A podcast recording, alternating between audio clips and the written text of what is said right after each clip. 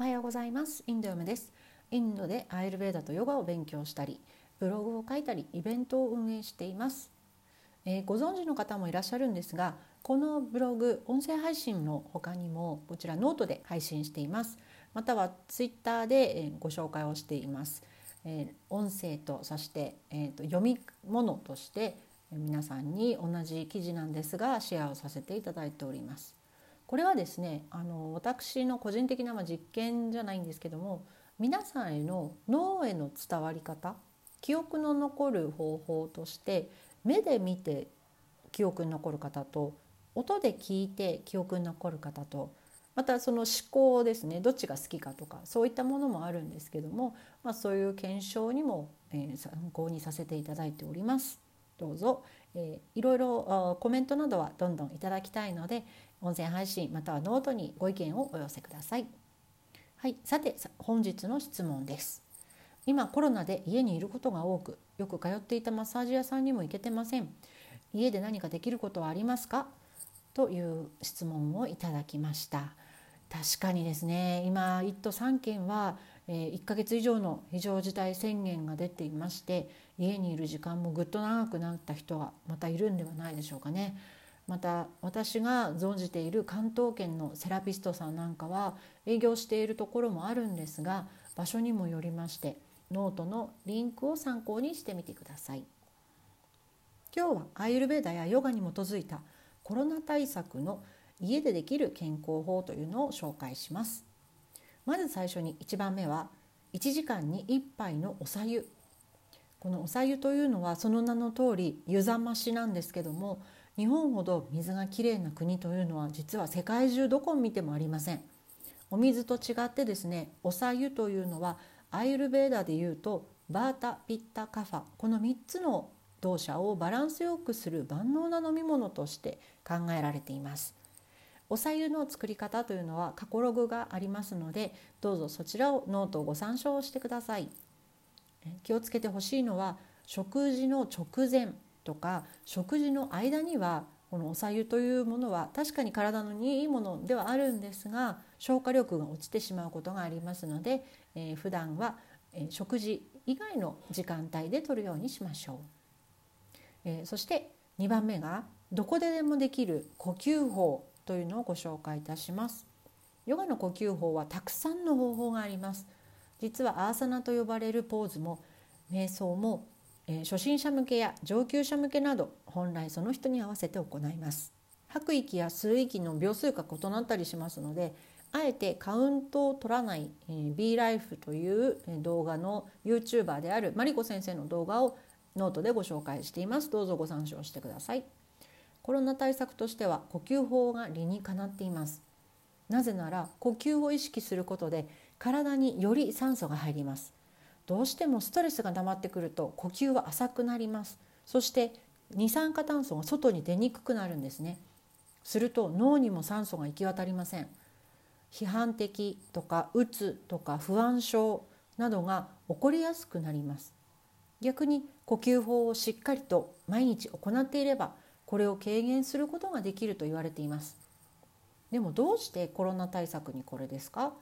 というクエスチョンが聞こえてきそうですがネガティブな状態というのは血流を悪くしたり体の器官が鈍くなります。で免疫力も前向きにこういろいろ活動している時と比べると免疫力も下がってきます。これらを解決しそしていい状態を維持できるのが呼吸法ということなんです。はい、3番目に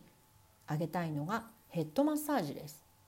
呼吸法と同じ理由ですが頭の血流を良くするということで行います。オイルは薬用オイルがあればベストですけれども、え、つけるタイミングというのは寒い冬に寝る前にオイルというのは、え、髪の毛が湿ってしまって逆に冷えにつながってしまいますのでもしオイルがなかったりそしてすごく寒かったりする場合はドライマッサージでも構いません。何もせずに手でしっかり、え、頭を揉みほぐしてあげましょう。指の腹を使って揉むように軽く圧をかけます。頭蓋骨の骨は23個あると言われています。おでことそして後頭部。右左の側面。そして顎と頭頂部など。必ずこう一対で行うのが基本のマッサージ方法です。手順を一度説明しますね。まず両手で髪の毛の根元から指を入れます。そして地肌を優しくジグザグに指を動かしながら揉んでください。前と後ろそしてそれが終わったら右そして左などで手の位置を変えていくといいでしょう。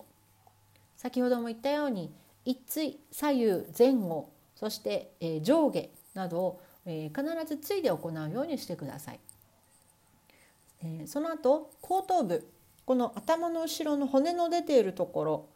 ですけどもこことつむじの周りこの辺も意識して同じようにもみほぐしてください。その後は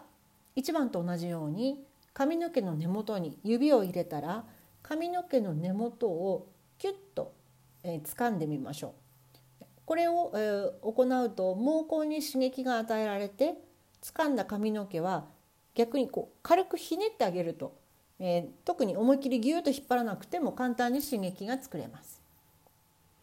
その後は耳の外側耳の内側をそれぞれ優しくつまんでいきましょう。まずは耳の外側を上からそして耳たぶまでゆっくりとつまんでください。その後に耳の内側の部分に指をちょっと入れてそして、えー、親指でつまむようにして優しくマッサージしましょう。耳はすごくデリケートですのであまり圧をかけないように軽くで結構です。5番目はおでことそして後頭部に手のひらを押さえましてそっと包んで手の温かさを感じましょう。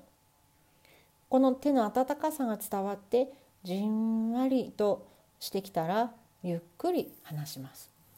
この時に目をつぶっておくと効果的です。アイルベダではマルマと呼ばれる107箇所のエネルギーの通り道と呼ばれるところが体中にあります。